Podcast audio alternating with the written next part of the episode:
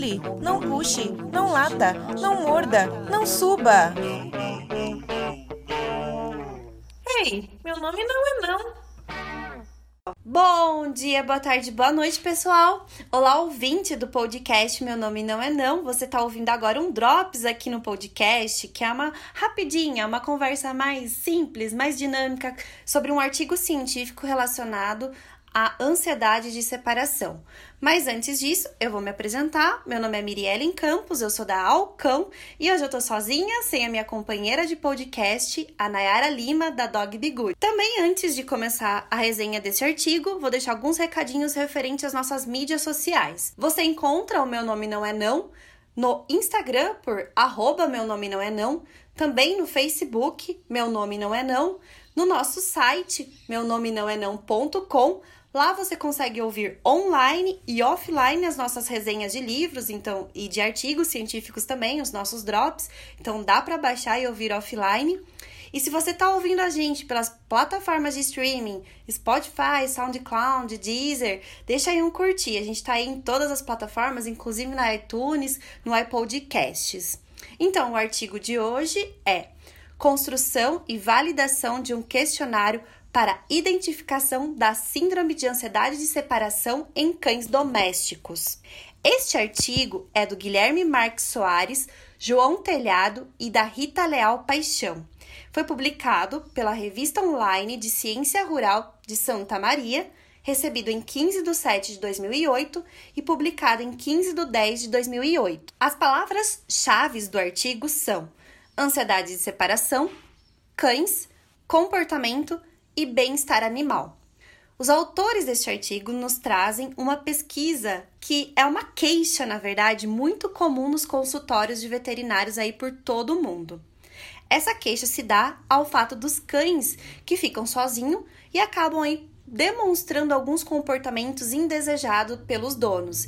E também demonstram que os cães aí não ficam bem em estar sozinhos, sem a figura de apego, que é o tutor, desenvolvendo fortemente a SASA, é a síndrome de ansiedade de separação animal. Então, nesse artigo, a gente vai chamar de SASA. Esses sinais que os cães emitem são descritos em muitos artigos científicos e são descritos por vários autores também. Quais são esses sinais?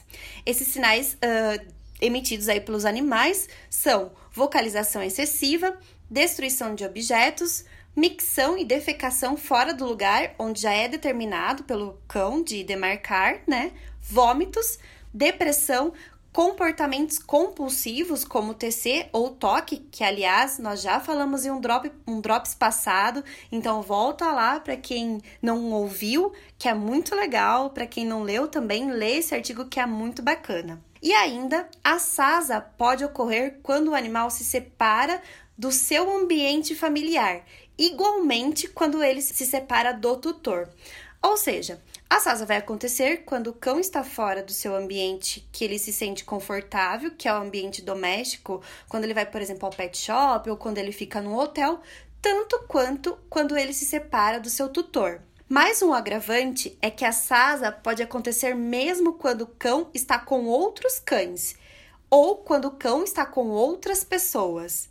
Para o cão aí não vai importar a presença de outro cão ou de outra pessoa. Para ele o que importa, ou na verdade o que ele sente falta é da presença da pessoa que ele tem apego. Os cães que convivem desde pequenininhos com, com uma família específica, que foram adotados desde pequenininhos, têm a mesma probabilidade de terem SASA quanto os cães de abrigo, por exemplo. Os cães de abrigo também têm a possibilidade de apresentarem essa síndrome. Os cães que estão confinados com, em caixas transportes, fechados em algum cômodo ou em gaiolas também apresentam SASA, ainda que a figura de apego, que geralmente é o tutor, esteja a poucos metros de distância do cão.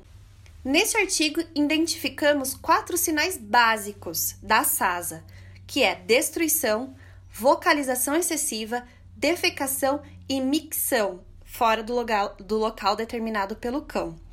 É, quando se chega aí o nível de defecação e micção, os casos são considerados os mais graves, pois já se entende que o cão perdeu completamente o controle da situação em que ele está. Os autores deste artigo, eles trazem para a gente também que a Hipervinculação, já estudada pelos estudiosos de comportamento, como por exemplo Landensberg de 2004, é a condição que predispõe ao SASA.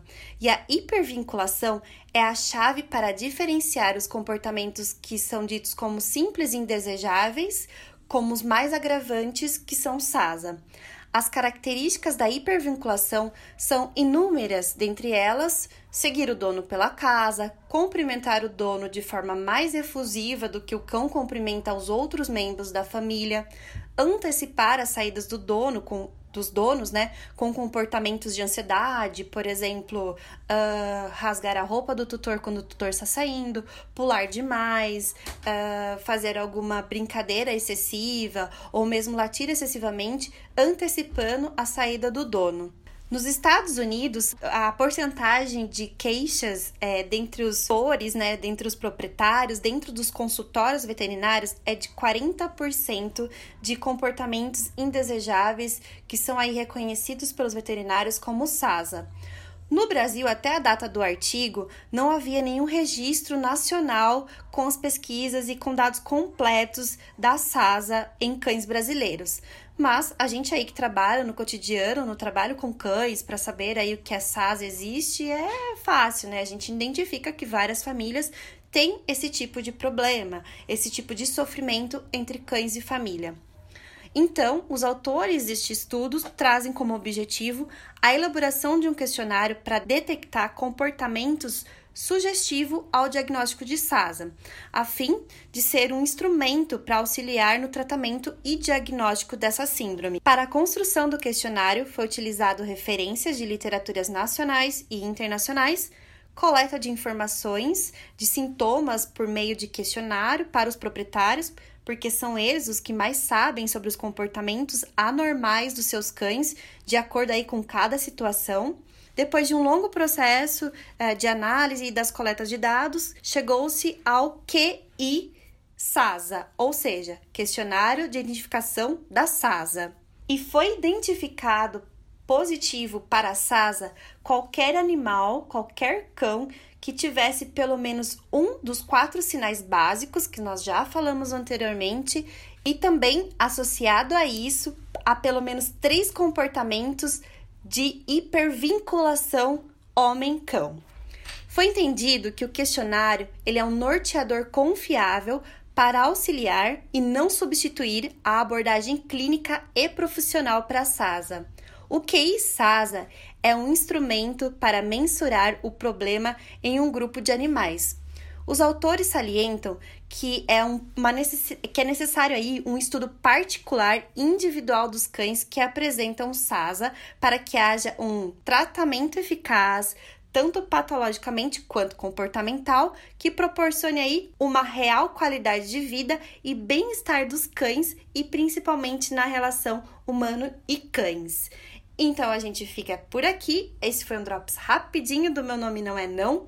Então segue a gente nas redes sociais e até a próxima. Tchau! Não pule, não puxe, não lata, não morda, não suba. Ei, meu nome não é não.